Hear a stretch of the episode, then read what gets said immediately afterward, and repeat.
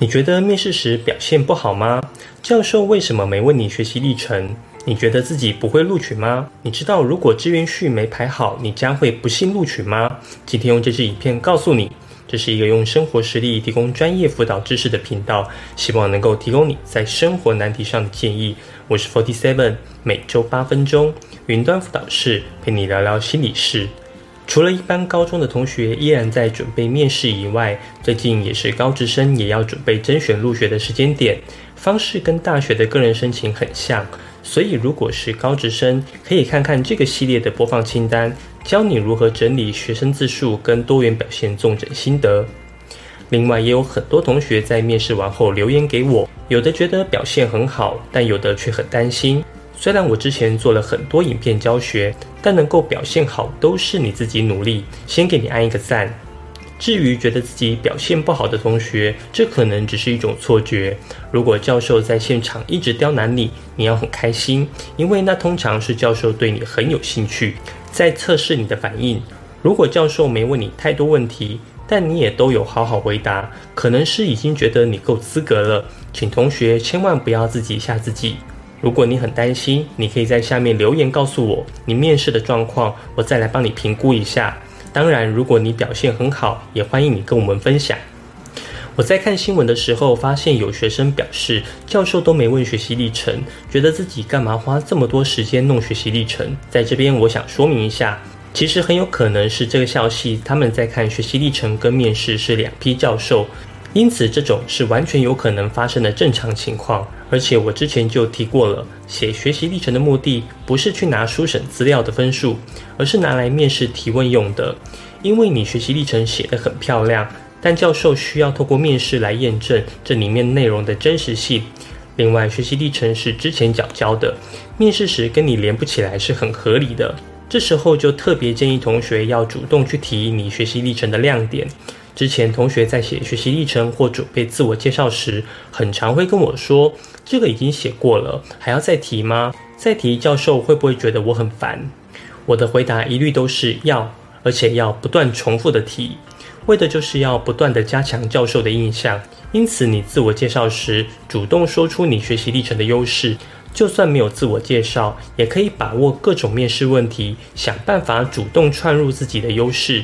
让教授把你跟你的学习历程连接起来，这样你的面试应该就会很顺利了。如果下周还有要面试的同学或高职的同学，都建议要把握这样的原则。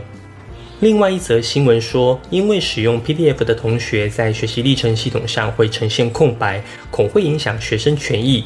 这个新闻其实我没这么担心，因为新闻都已经爆出来了，教育部就一定会有所反应。果然，隔天就有报道说，呼吁选材不要只看会诊资料。哦，那弄学习历程系统，好，没事。总之，这种事情有爆出来就没事了。如果今天都没新闻，事情就这样默默发生，那才是真的恐怖。所以考生都可以放心，没问题。我想，第一届新课纲，教育部其实都是边做边修，弄得考生很手足无措。这边我跟大家介绍一个 IG 账号，叫做 High School Study 高中生读书坊。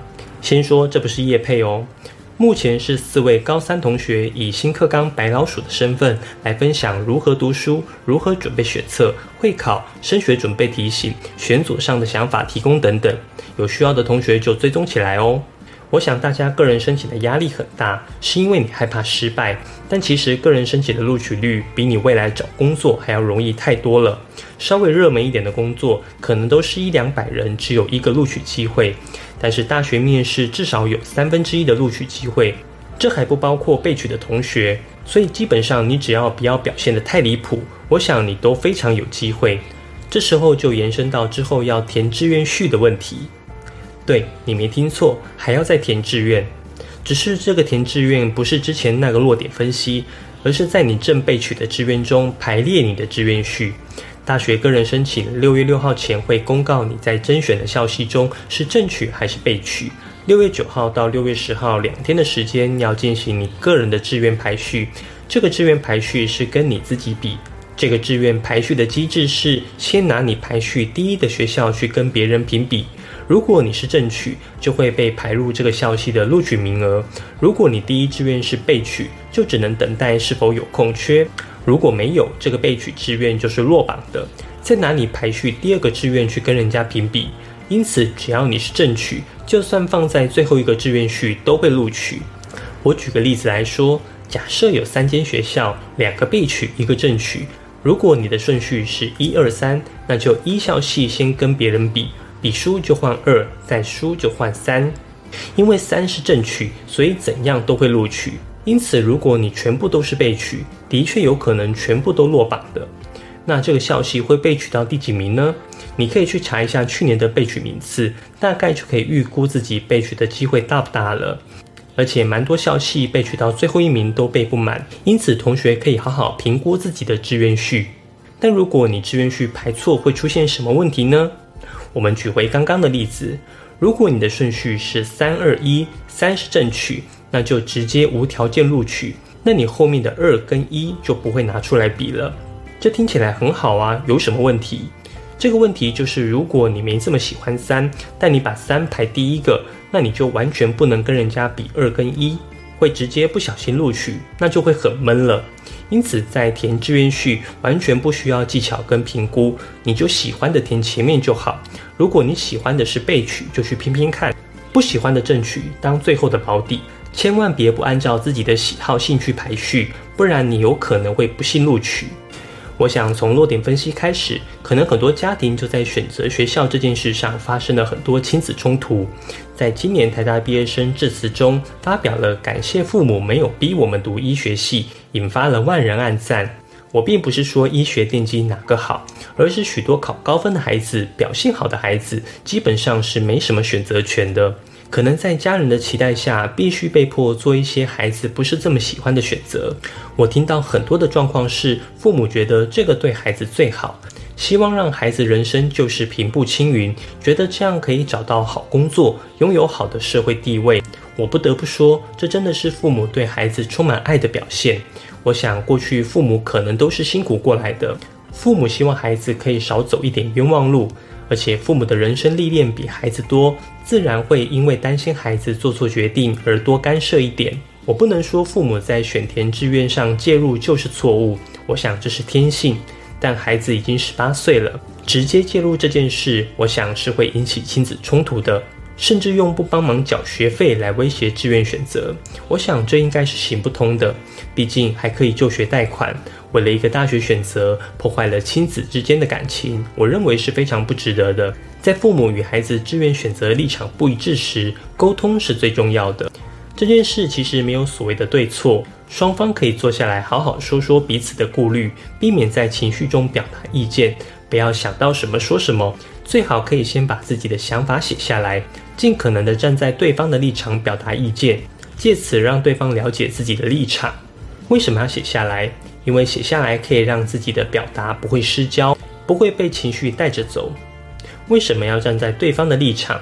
因为这样可以表现出同理心，不会只是表现出要争取自己的权益。当能表现出同理心，对方也通常比较能够跟自己说话。这时候再来陈述自己的论点，双方才有机会沟通。曾经我有个学生，当时他要选择斯拉夫语言学系。家人其实蛮不能理解的，为何不能去读个外文系、英文系就好？结果这位同学准备了七大页的报告，准备跟他父母沟通起来。一开始就说他知道父母担心自己读斯拉夫以后可能没工作。但是他却告诉父母，斯拉夫语系目前在国际的贸易市场是占多少比例，未来可以在哪些国际贸易公司工作，年薪多少等等，而且都具体举出数据来告诉父母读斯拉夫语言跟读英文的差异。就这样，一场激烈又平和的沟通落幕，双方都得到了最好的答案。希望在这最后的时刻，家长孩子都能取得共识，完成这最后一里路。如果你觉得我的影片对你有帮助，希望你可以点个赞，这样就可以方便保存影片。如果你有什么升学相关的问题，或者希望我做什么主题的影片，可以在下方留言，我会一一回复你。云端辅导室陪伴你生活大小事，我们下周见。